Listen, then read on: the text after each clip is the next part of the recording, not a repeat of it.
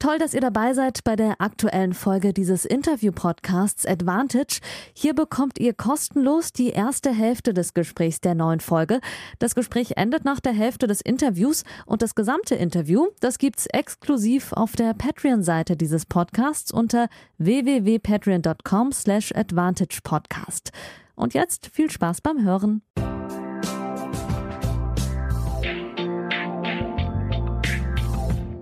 Advantage, Folge 50. Ja, hallo liebe Hörerinnen und Hörer des Advantage Podcasts zu einem kleinen Jubiläum. Es ist Folge 50 mittlerweile, nach mehr als einem Jahr. Wir nehmen ja mittlerweile wöchentlich äh, Folgen auf und wir sind mitten in der heißen Phase der zweiten Woche von Wimbledon. Deswegen freue ich mich ganz besonders auch einen Mann ähm, vor Ort hier in der Leitung zu haben, der aber noch den letzten Tag, das haben, glaube ich, mittlerweile viele Tennis interessiert bekommen, im Hotelzimmer sein muss. Hallo Moritz Lang. Mensch, 50. Ausgabe und ich darf dabei sein. Äh, freut mich natürlich riesig. Danke dir. Und ja, in der Tat, ich bin noch einen Tag äh, in der Quarantäne gefesselt. Ich war ein sogenannter Close Contact. Das muss am Flug passiert sein. Ähm, also da sprich, war einer am Flieger oder eine, die positiv getestet wurde im Nachhinein. Und deswegen musste ich auch noch mal sechs Tage in Quarantäne. Aber morgen zum Viertelfinaltag der Herren darf ich wieder raus. Sehr gut. Ihr kennt natürlich Moritz Lang alle ein, ein Gesicht oder zumindest auch eines der Tennisgesichter und allgemein bei Sky Sport News HD ähm, schon seit Jahren im Einsatz und bekannt. Nur nochmal, dass es auch gesagt worden ist. Wir wollen heute einen Fragen-Podcast machen. Äh, wir haben in den sozialen Medien, beziehungsweise ich habe in den sozialen Medien aufgerufen zu Fragen an Moritz und oder mich über Wimbledon, über sportliche Belange von Wimbledon, allgemein Wimbledon-Fragen oder zu unserer Arbeit und ihr habt sowohl als Patreons mittlerweile, eben gerade ist noch der 50. wieder dazugekommen. Momentan gibt es 50 aktive Patreons, die diesen Podcast mit einem monatlichen Beitrag unterstützen und dafür alle Folgen zuerst und in ganzer Länge erhalten. Vielen Dank dafür. Fragen von Patreons reingekommen, aber auch von Supportern und Followern auf Instagram und Twitter. Und ich würde sagen, wir fangen auch direkt an. Moritz, ich habe es noch ein bisschen dreigeteilt in sportliche Fragen, Fragen allgemein zu Wimbledon und Fragen über unsere Arbeit. Und wir fangen gerade auch aus aktuellen Anlass natürlich mit den sportlichen Belangen an. Wir kommen, das kann ich verraten, gerade beide aus der virtuellen Pressekonferenz mit Angelique Kerber, die zum vierten Mal im Halbfinale von Wimbledon steht. Und ähm, dazu kamen natürlich auch noch Fragen rein, schon vor dem Halbfinale, die wir jetzt noch ein bisschen spezialisieren können. Petra Hertz, die auch Patreon ist, vielen Dank für deinen Support das werde ich wahrscheinlich noch öfter sagen in dieser Stunde, ähm, möchte von dir wissen, Moritz, wer ist denn deine Favoritin bei den Damen und packt es Angie nochmal? ähm, ja, bei den Frauen ist es äh, so schwierig. Das haben wir in den vergangenen Grand Slams erlebt und deswegen war es vor dem Turnier noch schwieriger, jemanden rauszupicken. Ich finde, es ist selbst bei den Vieren, die jetzt noch drin sind, ähm, gleich schwer. Also von den Vieren finde ich, können es alle gewinnen. Mm, ja, musste gerade nochmal so die, andere Hälfte durchgehen. Stimmt, äh, Sabalenka spielt da ja gegen äh, und äh, auch die zwei können das Ding ziehen. Ähm, wie die Chancen von Angelique Kerber sind, ich glaube daran, dass sie ins Finale einzieht. Ich glaube, dass sie Ash Barty schlagen wird, auch wenn die Australierin, die Nummer 1 der Welt, ein tolles Halbfinale gespielt hat. Die hat gar nichts anbrennen lassen. Nichtsdestotrotz, wir erleben Angelique Kerber so selbstbewusst und ich finde, immer darauf kommt es vor allem auch bei ihr an. Wenn sie einmal ins Rollen gekommen ist, so wie wir es im Moment von ihr sehen, ist sie nur schwer zu stoppen. Äh, von daher traue ich ihr ähm, den ganz großen Titel hier zu. Aber nochmal, ich wäre auch nicht überrascht, wenn es eine der drei anderen macht. Ja, definitiv. Man könnte zu jeder einzelnen Spielerin eine, eine eigene Storyline äh, erklären, warum ausgerechnet sie das gewinnen könnte. Ich fand die Frage gerade auch in der, im englischen Teil der PK ganz interessant von äh, Ben Rottenberg, der jetzt French Open Halbfinale mit Wimbledon verglichen hat. Bei den French Open waren es ja vier Debütantinnen. Jetzt bei den, beim Wimbledon Turnier sind es drei äh, ehemalige Nummer eins plus Sabalenka, die hier an zwei gesetzt sind. Also viel erfahrenere Spielerinnen. Äh, da würde es bei jeder einzelnen Spielerin ganz leicht fallen, fünf Minuten darüber zu philosophieren, warum gerade sie gewinnen äh, würde. Aber ich halte es auch möglich äh, bei Angelique Kerber, aber es muss jetzt noch mal zweimal noch eine bessere Leistung kommen. Das ist auch tough. Ich meine, sie spielt seit drei Wochen durch. Ne? Das darf man auch nicht unterschätzen, auch wenn sie immer noch, was ja auch beeindruckend ist, mit 33 eine der fittesten Spielerinnen der Tour ist. Das ist, glaube ich, auch noch ein Faktor, glaube ich zumindest. Ja, stimmt. Ähm, ist ein Faktor, wobei bei Angelique Kerber, egal wie viel sie gespielt hat, vor allem auf Rasen, ihr traue ich dann immer noch den nächsten Schritt zu. Sie ist fit, wir erleben sie auf dem Court, wir können gucken, wie geschmeidig sie sich bewegt, welchen Bällen sie hinterhergeht. Und das Beeindruckendste ist ja tatsächlich, wie sie runtergeht, so weit runter über die Grasnarbe und da die Schläge nimmt und die genauso flach dann wieder zurückspielt. Was es für die Gegnerin so schwer macht. Und von daher glaube ich, äh, körperlich passt alles. Äh, das ist absolut in Ordnung. Und über die mentale Seite, über das Selbstbewusstsein habe ich vorher gesprochen. Von daher traue ich es ihr zu. Äh, übrigens, tatsächlich, du hast das Alter angesprochen. Es wird auch immer wieder erwähnt, dass sie schon im Viertelfinale die einzige war über 30. Korrigiere mich, wenn ich was falsch sage, aber so ist es. Nee, ist korrekt. Ähm, wobei, ganz ehrlich, ähm, das verzerrt so ein bisschen das Bild, weil wenn wir uns die anderen Spielerinnen nehmen, ja, die mögen unter 30 sein, aber ich finde ja auch erfahrene Spielerinnen, die schon ewig auf der Tour sind. Pliskova, ähm, genauso wie äh, Barty, die ist ja auch nicht erst seit vorgestern dabei. Also das ist jetzt nicht das typische Jung gegen Alt, was wir erleben, auch wenn sie durch das Alter die erfahrenste ist. Ja, gut zusammengefasst. Äh, Petra hat noch eine zweite sportliche Frage, diesmal zu den Männern ähm, gestellt. Wer kann Djokovic stoppen? Niemand. Äh, Novak Djokovic wird das Turnier hier gewinnen. Ähm, ich sehe niemanden, ähm, der ihn hier aufhalten kann. Äh, keiner wünscht ihm, dass er selber ausrutscht. Das wäre für mich die einzige Möglichkeit, dass er Wimbledon 2021 nicht gewinnt. Also tatsächlich so, so deutlich habe ich das vor dem Turnier schon gesagt und so deutlich sehe ich es nach wie vor. Ich sehe keinen, der irgendwie die Mittel hat, äh, wie es funktionieren soll. Ähm, also jetzt erstmal Viertelfinale, dann Halbfinale. Also wenn ich durchdenke bis Finale, sehe ich niemanden. Hast du eine Idee? Nee, das können wir eigentlich relativ kurz halten. Ähm, kommt ja auch ab und zu vor, Moritz, dass wir äh, einer Meinung sind. Äh, im, im, ist nicht so, dass wir dauernd immer äh, Nord- und Südpol sind. Da, da bin ich ganz bei dir. Ähm, ich sehe es auch undeutlich. Also ich mag Berrettini auf Rasen äh, sehr. Äh, man merkt ihm auch das Selbstvertrauen an, auch mit den Vorleistungen auf Rasen, aber ich sehe es undeutlich. Ähm, ich hatte ja auch in einem Text für Zeit Online schon bei den French Open geschrieben, kurz vor dem Beginn äh, über Roger Federer, dass auch ein Viertelfinaleinzug von Roger Federer mit fast 40 ähm, in Wimbledon, äh, wenn er die Form aufbaut über French Open, so war die Storyline, dass das als Erfolg gewertet werden kann. Und ich lese jetzt auch immer meine sozialen Medien, dass er jetzt so der Contender Nummer eins ist von Novak Djokovic. Best of Five mit, mit, mit langsamen Rasen, vielen Frontlinien-Duellen ich, ich, ich sehe das eindeutig. Novak Djokovic wird gewinnen. Ja, genau. Und äh, übrigens Roger Federer, das sehe ich auch so. Ähm, ich traue ihm jetzt das Halbfinale zu, weil ich glaube, dass Hubert Hurkacz äh, ja vielleicht auch so ein bisschen starstruck sein wird, wenn er da rausgeht. Center Court, Roger Federer, das ist einfach nochmal was anderes. Ähm, ich habe ihn heute in der Pressekonferenz, äh, den Polen übrigens, darauf angesprochen, ob er sich da irgendwie darauf vorbereitet und habe den Vergleich gezogen zu Berrettini. 2019 war es, als der Achtelfinale zum ersten Mal Wimbledon gespielt hat, auf Center Court gegen Roger und dann hat er gar nichts mehr zustande gebracht und hat tatsächlich gesagt, es war die Nervosität. Burkhardt ist da ein bisschen cooler mit, glaube ich, und hat das auch gesagt, ähm, dass es für ihn eher so ein Genuss ist. Das wird er versuchen und es darüber zu ziehen.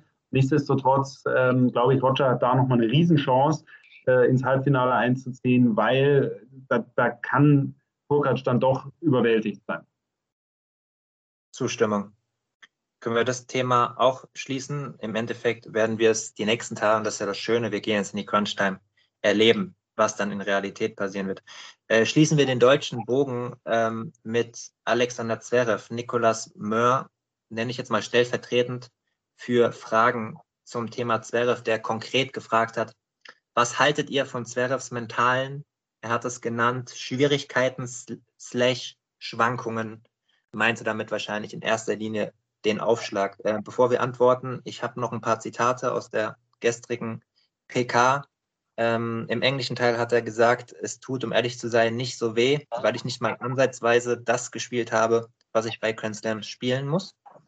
Und äh, im deutschen Teil wurde er auch zu den Aufschlagproblemen von dem Kollegen der DPA, glaube ich, gefragt, ähm, woran es liegen würde. Und dann hat er auch äh, gesagt, ja, den Grund würde ich gerne selber wissen, er weiß es momentan nicht. Er hat auf jeden Fall verloren wegen dem Aufschlag und das würde Felix Oger Aliasim in der PK wohl auch selber so zugeben.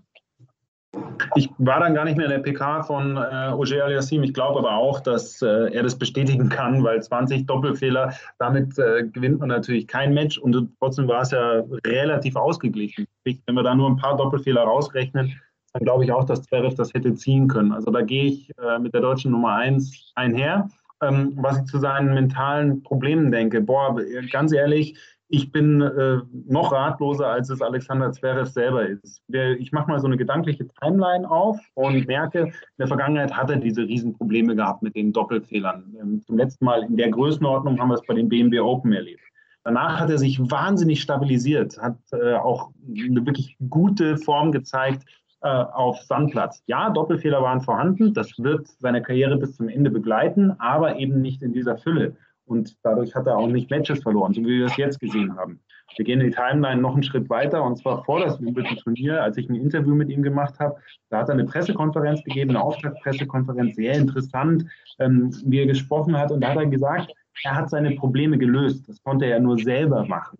Daraufhin habe ich ihn nochmal angesprochen im Interview und da hat er bestätigt, ja, es gab Probleme, ähm, über die er jetzt nicht einzeln sprechen will, aber die konnte er mit sich selbst ausmachen. Und das war für ihn ein wichtiger Schritt, auch für seine Aufschlagschwäche. Das hat er mit reingenommen. Und dann dachte ich schon, ich habe einen selbstbewussten äh, Zverev erlebt, der zu sich gefunden hat. Und ich dachte, wir werden ihn hier weit im Turnier sehen. Und ich habe ehrlich gesagt nicht mit diesen Doppelfehlern ähm, gerechnet. Dass sie dann so urplötzlich wieder aufgetreten sind, macht mich ratlos, aber vor allem, wie du es gesagt hast aus der Pressekonferenz, Janik, ihn auch. Und das ist das größte Problem. Er weiß ja gar nicht mehr, wo er noch ansetzen soll seiner Aussage nach vor dem Turnier hat er ja zu sich gefunden, aber das konnte er jetzt auf dem Platz nicht bestätigen. Ich glaube, er wird sich wieder nach dem zweiten Aufschlag auf die Suche machen müssen und vielleicht erneut nach seinem eigenen Ich.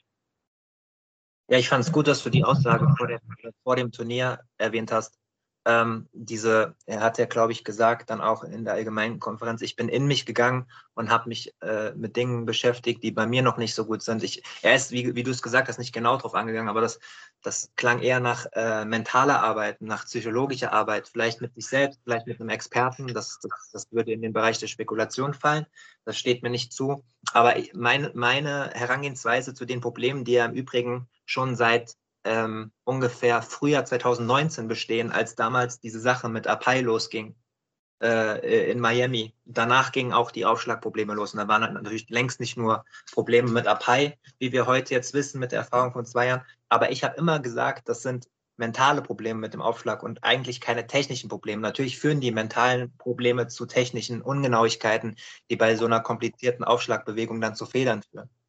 Aber äh, ich fürchte, wir sprechen auch nicht zum ersten Mal darüber, ja. Ähm, ich bin da auch ein bisschen gerade überfragt und ähm, was ich mir wünschen würde, dass wir bei zukünftigen Podcasts, Interviews, Texten, in, äh, TV-Sachen darüber nicht mehr so oft sprechen müssen.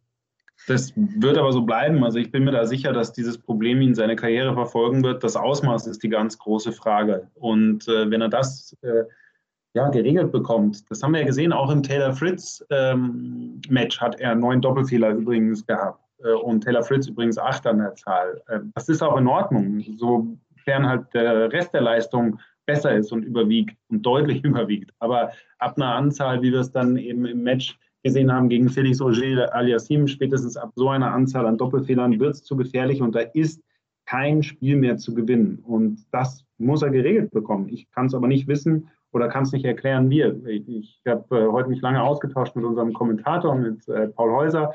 Der beschäftigt sich auch schon länger mit dem Thema JITS. Es gibt äh, Profi-Psychologen, die Sportler betreuen und die das Ganze besprechen. Und das ist wirklich auch tiefergehend, als ich glaube, wir das ähm, hier beleuchten können, weil es ist nun mal ein Zusammenspiel zwischen muskulären Ablaufen, technischen Abläufen und aber der mentalen Seite. Und es ist eben nicht nur ein Rädchen, das man drehen muss oder kann, sondern viel mehrere. Und äh, wo man da anzusetzen hat, ich kann es leider nicht sagen. Und wenn ich es sagen könnte, würde er mir wahrscheinlich einen Haufen Geld für zahlen. Aber das muss er, befürchte ich, selber rausfinden, wie er schon gesagt hat. Mhm. Abschließend dazu, ich habe gestern äh, geschrieben mit Florian Regelmann von Spox.com, mein, meinem ehemaligen Chef äh, aus München von der Sportseite. Und der hat mir auch geschrieben, das Absurde, also ich habe da noch zugestimmt, ist ja, dass er selbst, wenn er diesen krassen Probleme hat, ja, wir sprechen hier von 20 Doppelfehlern und da geht ja auch das Selbstvertrauen flöten in den anderen Schlägen. Alle außerhalb der Top 20 an einem durchschnittlichen Tag, trotz der Probleme, kann er ja schlagen mit dem restlichen Spiel, trotz dieser Probleme. Es geht zwar dauernd achterbahnmäßig hoch und runter, aber das spricht ja dann auch schon für die Qualität von ihm. Ne? Also jeder andere Spieler mit, diesem Ausschlagproblem würde wahrscheinlich nicht, oder sehr viele Spieler würden nicht mal gegen die Nummer 370 wahrscheinlich dann gewinnen. Ähm, ja, aber wir werden es heute nicht lösen können. Vielleicht hat euch das, liebe Hörerinnen und Hörer, schon ein bisschen geholfen in der Umgangsweise damit. Äh, wir sind auch momentan überfragt. Ähm, eine ganz andere Frage kam von der Instagram-Userin, ist es, glaube ich, ähm, Sparkle Up. Ähm, wo, äh, woran lag der K.O. von Emma Raducano gestern? Ähm, oh. Die Frage kam, bevor die offiziellen Statements kamen. Wir wissen ja mittlerweile, ähm, dass es Atemnot oder Schwierigkeiten mit dem Atmen ähm, war gestern Abend von der 18-jährigen Britin, äh, die ihre Heimat so begeistert hat. Ähm, was mich so ein bisschen erschrocken hat, Moritz, war ähm, wieder von so typischen Twitterern mit großer Reichweite, die, glaube ich, bewusst da irgendwelche Punkte drücken wollten und sagen, hey, man müsste da mental stärker sein, was ist Schwachsinn ist bei so einer 18-Jährigen, ne? Weiß nicht, ob du es gestern gesehen hast, das Spiel auch gesehen hast, ein bisschen was dazu gelesen hast. Ähm, ich habe den Vorfall nämlich live nicht gesehen. Ich habe ihn gesehen, äh, habe äh, gesehen, wie, sie, äh, wie das Match beendet wurde. Sie konnte es ja leider nicht selber miterleben auf Court Nummer 1. Ich glaube, das wäre auch nochmal auf eine Art gut gewesen, weil sie hätte die Unterstützung des Publikums äh, mitbekommen. Und die stehen nach wie vor in Wimbledon, aber ich glaube in ganz England hinter ihr. Es ist wirklich eine, eine schwierige Situation die wir, die wir erleben. Und es ist auch ein dünnes Eis, auf dem sich alle Kommentatoren, Moderatoren bewegen. Einmal, ähm, weil sie live natürlich senden und sofort zu hören sind. Und zum Zweiten, was dann, wie du es gesagt hast, in den sozialen Netzwerken besprochen wird. Es ist ein Riesenthema. Also seit heute wissen wir, sie hat sich auch gemeldet, dass ihrer Meinung nach vieles zusammengekommen ist. Sportliche, ähm, sie hat Probleme bekommen zu atmen und sie wurde dann doch, ich transkripiere jetzt hier ähm, oder formuliere es mal mit meinen Worten, so ein bisschen erdrückt von dem, was da zusammengekommen ist. Viele Leute, großer Druck, ähm, dann die Ansetzung, sie musste lange warten auf ihr Match, etc. pp. John McEnroe hat danach kommentiert, eben das, dass er erlebt hat, äh, eine Spielerin, die überwältigt war und dass es zu viel für sie war und dass sie vielleicht erdrückt wurde. Und das wiederum wurde auf den sozialen ähm, Medien dann so aufgegriffen, sozialen Netzwerken, und er wurde für seine Aussage kritisiert, wobei er das meiner Meinung nach eher ruhig formuliert hat. Und ich konnte es total nachvollziehen, wie er es gemacht hat. Nur daraus ist dann eine riesen Diskussion entstanden und einige, ich nenne es mal eher alte weiße Männer, meinten dann auch darüber urteilen zu müssen, dass sie keine Profisportlerin sein müsse oder könne, wenn sie mit dem Druck nicht umgehen kann. Und das natürlich, das zu verurteilen, das ist totaler Schwachsinn, weil ähm, die ist, wie du es beschrieben hast, 18 Jahre jung. Das ist das erste Mal für sie so ein Turnier. Die hat davor noch nie wirklich vor Publikum gespielt. Und auf einmal sitzt, ist sie in einem äh, vollbesetzten Court Nummer 1. Also, oh, da geht mir das Messer in der Tasche auf, wenn ich dann solche also wirklich seltsamen Statements lese, dass, dass das ein Sportler, Sportlerin zu ertragen hätte. Meinetwegen, irgendwann mal, irgendein Karriereschritt, aber doch bitte nicht beim ersten. Und dass man davon überwältigt sein kann, mehr als nachvollziehbar. Und ähm, da verstehe ich manchmal nicht, warum die Leute nicht mitfühlen können. Ja, genau diese Tweets meinte ich auch. Äh, das triggert mich auch immer ein bisschen, weil ich habe es auch, äh, ich auch auf Englisch heute nochmal getwittert. Ich würde mir so sehr wünschen, dass wir allgemein in der Gesellschaft, aber auch speziell in unserem äh, Berufszweig mehr auf Leute hören, die, die sich auch ständig selbst hinterfragen und vielleicht also unabhängig vom Alter, ne? Ältere Semester, die vielleicht offiziell als alte weiße Männer gelten, die aber trotzdem äh, sich hinterfragen und Ansichten, die sie vielleicht in den 80ern oder 90ern hatten, weiterentwickelt haben für ein modernes Menschenbild, äh, mit den Menschen, mit denen man diskutieren kann, auf einem hohen Niveau, dass man auf diese Leute hört. Ne? Wenn du Kommentator bist, schon seit 30, 40 Jahren, weil du einfach so ein Fachwissen hast von Tennis, dass du dann aber deine menschlichen Ansichten aus den 80er, 90ern vielleicht trotzdem weiterentwickelt hast. Solche Menschen gefallen mir als junger Mann, ich kriege ja dann auch Kritik äh, nach dem Motto, wenn ich vielleicht mal zu dick auftrage, nach dem Motto, du hast ja noch gar nicht so viel Lebenserfahrung, da prallen halt Welten aufeinander, ne? Fernab von mhm. dem Tennis wissen. Mit Ansichten vom Leben. Ne? Da haben wir noch einen langen Weg zu gehen. Äh, ich hoffe, dass mehr Leute in Zukunft zugehört wird, die, die da modernere Ansichten haben. Gut, ähm, sportliche. Möchtest du dazu noch was sagen? Oder ich hab, nee, nein, nein. Perfekt okay. zusammengefasst auch. Super. Ich hatte es gerade akustisch nicht verstanden, ob da noch was kommt. Äh, letzte sportliche Frage. Ähm, Ja, die hat sich schon erledigt, sehe ich gerade. Äh, ähm, Gedanken zum Halbfinale von Barty. Ähm, genau, das, die hat glatt gewonnen. Äh, ich habe ein bisschen was gesehen heute.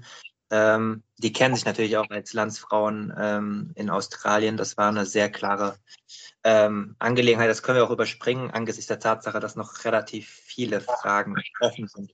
Ähm, zweiter Sektor, Moritz, sind Fragen allgemein zu bemühen. Ähm, sind ein paar mhm. dabei, die sicher nicht überraschen werden. Ich fange mal an mit dem Patreon äh, Nik Nikolas Kromm. Vielen Dank, unterstützt mich auch schon seit mehreren Monaten. Ähm, er möchte wissen an uns beide, viele Spielerinnen und Spieler sind weggerutscht, vor allem in der ersten Woche und vor allem auf Center Court nach seinem Empfinden. Findet ihr das zu gefährlich? Was kann man dagegen tun? Und ist Rasentennis noch zeitgemäß in Angesicht der Sache, dass es immer mehr zu Grundlinientennis wird, aufgrund dessen, dass der Rasen langsamer ist? Uiuiui, das sind viele Fragen auf einmal. Äh, ich hoffe, ich nehme jetzt alle gleich auf. Also, ähm, was man dagegen tun kann, im Grunde genommen gar nichts. Äh, ich habe vor dem Turnier mit Neil Stubley gesprochen. Er ist hier der Chef Greenkeeper und er hat sogar gesagt, dass er höchst zufrieden ist mit dem Rasen, denn vor diesem Jahr war es, also vor den Championships, war es nicht zu heiß und schön feucht. Das heißt, der Rasen war perfekt im Saft. Ja, eigentlich das, was sich der Greenkeeper wünscht. Aber daraus resultiert dann nun mal, dass der Rasen auch glitschig und äh, rutschig bleibt und ist. Ähm, wir haben es bei vielen Profis gesehen, sogar bei den Erfahrenen. Und das hat mich am meisten überrascht. Äh, eine Serena Williams, die ausgerutscht ist und ja aufgeben musste leider. Ähm, das habe ich bei ihr nicht erwartet, weil sie schon so viel erlebt hat und so viele Jahre hier im Südwesten Londons und immer wieder ist der mal trockener, mal feuchter, mal rutschig, mal bleibt man besser stehen. Und damit hatte sie große Probleme, genauso wie auch Djokovic, auch Murray zum Beispiel gehen zu den Erfahrenen. Aber sowas wird es auf dem einzig lebenden Untergrund auf der Tennistour immer geben. Und das ist nicht wegzumachen. Und das gehört ein bisschen dazu. Ich sage, ähm, nein, es ist nicht zu gefährlich. Es ist Teil des Sports und sie tun alles dafür, die Sportler hier zu schützen. Sobald Regentropfen kommen, wird unterbrochen und da reichen schon einige wenige Regentropfen, weil es eben noch rutschiger wird.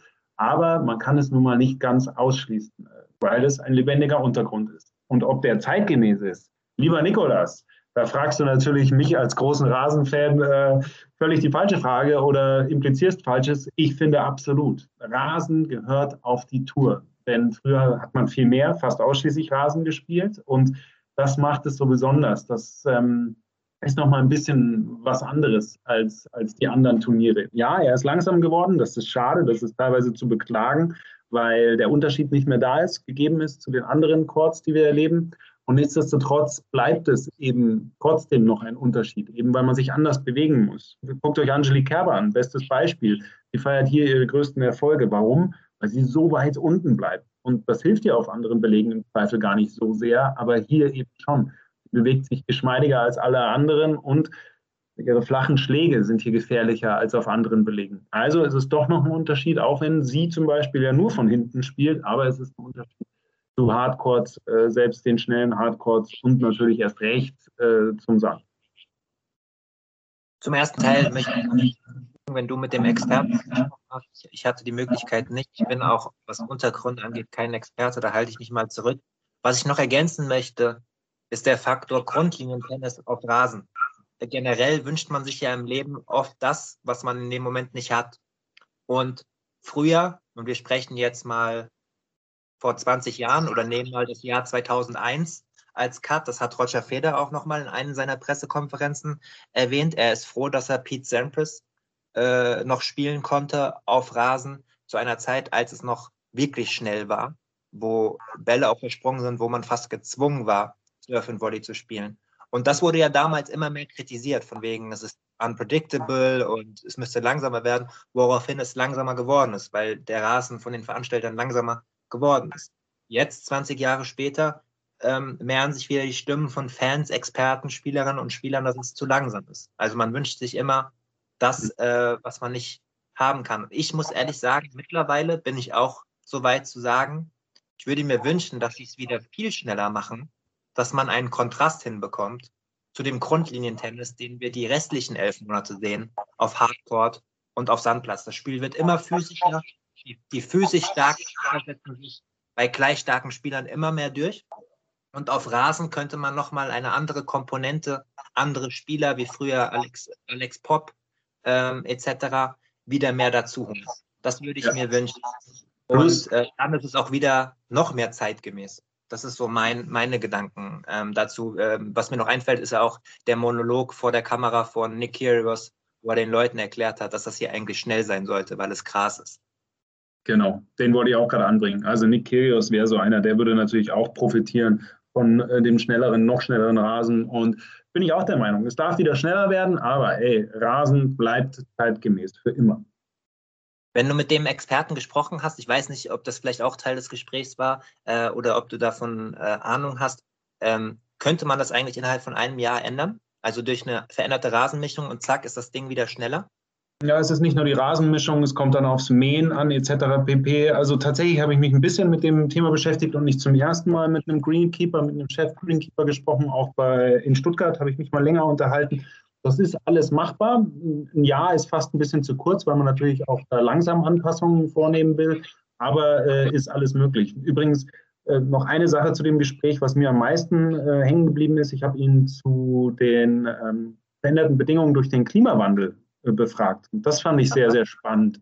Und da hat er auch gesagt, dass das sie für große Probleme stellt. Also, dass sie zum Beispiel viel zu feuchte Frühlinge, Frühjahre haben und dass der frühe Sommer viel zu trocken ist. In diesem Jahr war es nicht der Fall, habe ich vorhin erklärt, dass sie gut Regen hatten und ähm, nicht zu heiße Tage vor den Championships, aber das ändert sich immer mehr. Ich weiß nicht, wer sich erinnert, 2019 war die Diskussion nämlich genau andersrum. Alles viel zu trocken. Da ist keiner ausgerutscht, aber da war dafür halt auch hinten der Belag schon äh, nach ein, zwei Tagen gänzlich weggefühlt. Also die haben mit großen Widerständen zu kämpfen und müssen sich nun natürlich immer wieder darauf anpassen, was die Natur mit ihnen macht. Und in Zukunft wird das noch schwieriger werden äh, mit dem Klimawandel. Sehr interessant, Moritz. Ich habe noch nie mit einem Greenkeeper gesprochen. Ich muss das wohl mal nachholen. Aber äh, das jetzt auch gerade das Thema äh, Klimawandel ist natürlich so omnipräsent. Ähm, das hätte ich jetzt aber da gar nicht verbunden, aber macht total Sinn. Danke für deine äh, Expertise auf dem Gebiet. Äh, ich glaube, da denken gerade jetzt einige neu drüber nach. Ähm, wir machen weiter, äh, auch mit einer der meistgestellten Fragen, glaube ich, in dieser Zeit. Äh, hast du dich auch schon hundertprozentig damit beschäftigt äh, dieses Jahr. Ähm, Patreon Lukas äh, Kluba äh, möchte wissen, was wir vom jetzt abgeschafften Middle Sunday halten. Oh. Ja. Er findet die, was sagt er? Er findet die Tradition gut. Oh, ja. Finde ich deswegen spannend, weil ich eigentlich dachte, dass es vor allem für die Fans zu Hause ein Vorteil ist. Sonntag frei haben und dann aber einen vollen Tennistag erleben zu können, das ist natürlich schon was Besonderes. Und genau das gab es am Middle Sunday bisher noch nicht. Ich übrigens bin dann auf deiner Seite, auch ich, äh, also des Hörers, ähm, auch ich bin großer Verfechter dieser Tradition aus vielerlei Gründen. Also selbst hier vor Ort zu sein, ist dieser Sonntag was ganz Besonderes. Ich weiß nicht, ob ihr die Story auf Instagram von Roger Federer gesehen habt es ist immer der ruhige Sonntag. Also auch als Journalist können wir natürlich auf die Anlage, wir arbeiten meist nicht, aber ich nehme mir die Zeit und gehe dann über die Anlage, weil kein anderer da ist. Niemand. Es ist ruhig, es, man kann überall hin, einmal in den Center Court gucken, in eine leere Anlage. Das ist was sehr Besonderes. Und nicht nur für uns Journalisten, sondern wie wir von Federer erfahren haben, auch für die Sportler. Angelique Kerber sieht das übrigens ganz genauso. Plus, was für mich noch ausschlaggebender ist, ich durfte einmal den People's Sunday erleben, 2016. Da nämlich hat so geregnet, dass sie sonntags doch die Pforten aufgesperrt haben, ähm, weil sie die Matches sonst nicht durchbekommen hätten. Und das Besondere an dem Tag. Hat damals auch gespielt, ne? gegen Thomas Berdig, glaube ich. Genau, ja. Und das Besondere an dem Tag ist, die Karten gehen eben nicht äh, an die Sponsoren, sondern kurzfristig in den freien Verkauf. Und dann sind nur Tennisfans da. Also wirklich crazy Tennisfans. Und so eine Stimmung bekommt man nur durch so einen sogenannten People Sunday, in dem halt das Wetter einen doch dazu drängt, sonntags aufzusperren. Und das wird es in Zukunft diese besondere Atmosphäre nicht mehr geben. Also ich werde den Middle Sunday, den spielfreien, garantiert vermissen. Plus, noch größer, daran hängt ja der Manic Monday. Den wird es so auch nicht mehr geben. Alle Achtelfinalpaarungen an einem Tag. Äh, was ist denn das? So ist der schönste Tennistag im Jahr eigentlich und den wird es in Zukunft leider so nicht mehr geben. Ich muss sagen, ich hatte eigentlich gar keine Meinung dazu. Also es ist ein bisschen ironisch, wenn du sagst, ey, da sind ja pure Tennisfans, weil ich glaube, dass einer der Hauptgründe, da muss man jetzt, glaube ich, auch kein Prophet sein, natürlich auch äh, Marketing und finanzielle Gründe hat, indem dann äh, praktisch die Sponsoren noch einen Tag mehr äh, bedient werden mit TV-Zeiten etc. pp. Und was ich auch noch relativ lustig fand, wo man sagt, so ja, der Sonntag ist ja dann auch ein bisschen entspannter. Ich habe ja erst die Erfahrung von einem Wimbledon-Turnier vor Ort 2018, damals noch fürs Tennismagazin. Und ich war so ähm, kaputt, äh, und das war, glaube ich, mein letzter Tag vor der Abreise, weil ich nur sieben Tage da war, dass ich äh, versucht habe, ein bisschen zu schlafen und dann fast den ganzen äh, Sonntag durchgeschrieben habe, weil ich so lange gebraucht habe und äh, gar nicht auf der Anlage war an dem, an dem freien Tag und auch nichts für mich machen konnte. Aber das kommt dann vielleicht hoffentlich mit der Erfahrung äh, nach der Pandemie von vor Ort einsetzen, äh, die dann aber hinfällig sind, weil es den Tag ja so nicht mehr geben wird. Das vielleicht ja. noch so eine Ergänzung.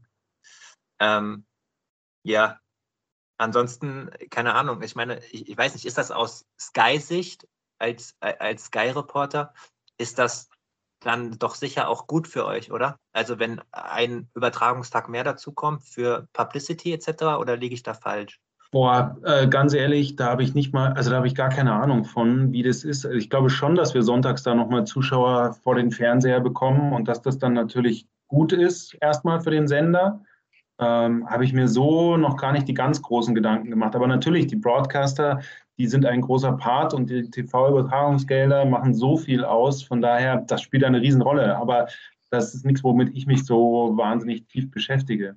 Für mich okay. wird es eher interessant, also wenn ich dann im kommenden Jahr wieder hier bin, hoffentlich sein sollte, dann äh, darf ich nur zehn Tage am Stück arbeiten. Also ich brauche einen Tag Pause und den Middle Sunday mussten wir frei nehmen. Das ist äh, gesetzlich vorgeschrieben länger darf man am Stück als Angestellter gar nicht arbeiten, als zehn Tage. Und äh, jo, das wird dann auch schwierig. Welchen Tag nehme ich mir dann frei? Irgendwie den Donnerstag davor oder den Freitag? Mal gucken. Ich wollte dich gerade fragen, wie, wie, du das dann bei den anderen Grand Slams machst, aber die, die Rechte liegen ja dann bei, bei einem anderen Sender, äh, bei, bei O-Sport, bei den drei aber, Turnieren. Ja, aber, da könnt ihr mal darauf achten. In Frankreich sind die Arbeitsregelungen noch härter und ähm, da ist noch früher eine Pause äh, vorhergesagt. Und wenn die Kollegen von Eurosport vor Ort sind, ich weiß nicht, ob es jemandem mal aufgefallen ist, dann gibt es zwei Tage in dem Turnier, also da bin ich mir ziemlich sicher, wo man äh, Herrn Stach nicht sieht und hört vor der Kamera. Und gleiches gilt dann eben andersrum für Markus Teil, meinetwegen, äh, wenn der mehr die Damen äh, oder die Frauen kommentiert. Ich habe jetzt mal einen Namen rausgenommen. Die kommentieren sonst durch, aber zwei Tage hört man die nicht. Du hast den richtigen Namen rausgesucht. Markus Teil ist seit drei Wochen auch Supporter dieses Podcasts und wird Markus, wahrscheinlich schöne Grüße. zuhören. Grüß dich, Markus. Äh, Grüße gehen raus. Hoffe, dir geht's gut und vielen Dank stellvertretend an dich und alle anderen für den Support. Wir schließen dieses Thema ähm, und Anja Richter hat mehrere Fragen geschickt. Ich habe mal zwei rausgeschrieben aus Zeitgründen, liebe Anja. Vielen Dank aber für dein Engagement. Mm, sie ist ein bisschen genervt, Moritz, von dem Thema Platzvergabe äh, und Scheduling äh, während dieses Wimbledon-Turniers. Ihrer Meinung nach ähm, wurden zu wenig Spiele auf den großen Plätzen angesetzt und zu späte Ansetzungen. Also zeitlich gesehen zu spät am Tag ging es los und fast alle Briten wären auch auf diesen großen Plätzen gekommen. Das war nicht nach ihrem Gusto und sie fragt auch, was wir speziell von dieser Thematik halten. Katastrophal. Ähm, also die Ansetzung in Wimbledon, äh, die macht mich nicht erst seit diesem Jahr verrückt, sondern das Thema kenne ich schon länger. Äh, 2019 wurde AJ Kerber müssten wir jetzt nochmal gucken, aber ihr Erstrundenmatch musste die irgendwo auf 12, vielleicht, oder? Nee, ganz so war es nicht, aber Court 2 oder 3 spielen. Und das als Titelverteidigerin, da habe ich mir nur die Augen. Quatsch, Schwachsinn, da hat sie den Center Court aufgemacht. Es muss ein anderes Jahr gewesen sein. Sorry, totaler Schmarrn. Es muss nach ihrem äh, Finale gewesen sein, ihrem ersten Finale. Im Jahr drauf wurde sie dann auf dem Außencourt angesetzt. Also nochmal, ich, sorry, muss ich gerade revidieren. Kein Problem.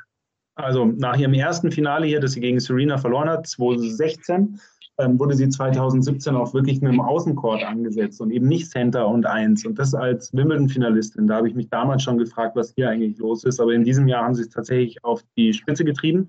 Mit den Briten, wie du sagst, das war sehr, sehr auffällig. Plus ähm, auch mit Coco Goff. Ich meine, das muss man sich vorstellen. Coco Goff stand zum zweiten Mal in Folge zweiten Mal überhaupt in Wimbledon dabei und dann zum zweiten Mal äh, in der vierten Runde. Und die hat noch nie schlechter als Court 2 gespielt. Und den hat sie auch nur einmal gespielt. Und ansonsten nur Court 1 und Center Court. Ähm, ich finde das durchaus problematisch. Wie kommt es dazu? Also A, die Briten und dann Coco Goff, das sind die Broadcaster. Da geht es äh, um Einschaltquoten und ja. damit dann wird argumentiert, wie, welche großen Chords bekommen die und die sind so hoch, auch bei Coco Goff zum Beispiel, ESPN hat da hohe Einschaltquoten, dass sie dann die großen Chords bekommen. Und danach wird es unter anderem geregelt, nicht ausschließlich, aber darum geht es auch, natürlich noch Weltranglistenpositionen etc. Aber ähm, also da ist vieles zu hinterfragen. Ich finde es ganz schwierig.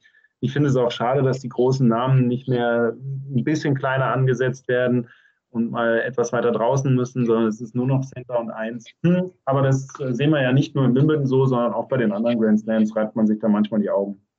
Ja, sehr gut zusammengefasst. Indirekt das, was du über Broadcaster und Corey Goff gesagt hast, hängt natürlich auch damit zusammen, dass sie ein starkes Management hat, äh, stark aufgebaut worden ist und dann natürlich auch noch selbst äh, schon sehr, sehr erwachsen wirkt und gute Ansichten hat, was alles zu so einer Markenbildung dazugehört. Aber hätte sie so nicht so ein starkes Management, wäre sie auch nicht so präsent dann beim Broadcaster bei ESPN. Das hängt natürlich auch alles nochmal ein bisschen zusammen. Äh, liebe Anja, ich hoffe, wir konnten dir da auch ein bisschen beistehen. Äh, ich sehe es ähnlich. Äh, auch ein bisschen altbacken. Äh, ich habe es, glaube ich, gesehen bei den Tennisproleten. Ich weiß nicht, wer von den beiden es war. Falls ihr zuhört, Grüße gehen raus. Ähm, einer von beiden hatte geschrieben, jedes andere Turnier würde dafür auf den Deckel bekommen und mehr kritisiert werden. Aber bei Wimbledon ist es halt diese Traditionsschiene, die dann immer gefahren wird. Naja. So, ich gucke hier mal auf meinen Zettel. Oh, ähm, die letzte Frage, ähm, lieber Moritz, ich weiß nicht, äh, ob du der richtige Ansprechpartner äh, dafür bist, ob du dazu überhaupt was sagen kannst. Ich stelle die Frage einfach mal. Ähm, Silvia Janke, ähm, stellvertretend für 1, 2, die sich gemeldet haben, ähm, ob du erklären kannst, warum ihr in Anführungszeichen nur vier Plätze zeitgleich übertragen könnt und ob es vielleicht in Zukunft mehr der Fall ist, dass auch Doppel und Mix gezeigt werden können. Ähm, also ich hoffe auf jeden Fall, dass wir in Zukunft ähm, noch mehr Feeds, wie das dann bei uns heißt, aufmachen können. Ähm, ich glaube, das liegt ganz einfach daran, äh, wie viele Feeds uns zur, für, zur, Verfügung stehen. Also wie viele Sender können wir aufmachen, mit Regie besetzen etc. Also das ist immer ein großes Thema bei uns. Das kann ich dazu sagen. Ich habe nicht den ganz riesigen Einblick, außer dass wir als Redaktion immer mehr fordern. Also Tatsächlich haben wir ein großes Interesse daran, noch mehr Plätze zu zeigen, aber das ist technisch nicht immer alles so möglich. Und ähm, das tut häufig auch weh. Es ist schwer zu verkraften aus redaktioneller Sicht und da ärgern wir uns manchmal, aber äh, es ist auch so, dass es äh, teilweise so hinzunehmen ist. Und äh, Punkt, so ein bisschen. Ähm, ja, ich glaube, wenn wir mehr Feeds hätten, würden wir vermutlich erstmal noch weitere attraktive Einzelspiele zeigen, weil die mehr geguckt werden. Aber äh, sollte es dann später vor allem mit deutscher Beteiligung sein, weil da schalten die Zuschauer dann wieder ein, dann würden wir natürlich auch auf Doppel und auf Mix gehen. Gut, in diesem Jahr hatten wir einfach auch Pech, dass Kevin Krawitz in, der, in seiner zweiten Runde, glaube ich, war es, rausgegangen ist. Der war selber wahnsinnig enttäuscht. Sonst hätten wir natürlich auch von Krawitz mehr übertragen, äh, vor allem wenn es dann tief im Turnier gegangen wäre das ist doch logisch, äh, da wären wir dran geblieben. Und wenn mir nicht alles täuscht, ich weiß gar nicht, wie es im Moment aussieht, aber wir haben ja im Mix noch eine drin. Nee, zwei. Auch Krawitz hat noch im Mix gespielt. Ähm, also da werden wir natürlich, wenn die Feeds das hergeben, die sogenannten, die Leitungen, dann werden wir das zeigen. Sehr gut, danke für deine Einschätzung zu diesem sicher nicht einfachen Thema. Damit wären wir mit der zweiten Rubrik durch und ich hatte ja auch aufgerufen, dass nicht nur Fragen gestellt werden können über Wimbledon, spezifische Fragen, sondern auch zu deiner oder meiner Arbeit und es sind tatsächlich ein paar durchaus interessanten, interessante Fragen reingekommen, mit denen wir diesen Fragen-Podcast äh, beschließen können, lieber Moritz.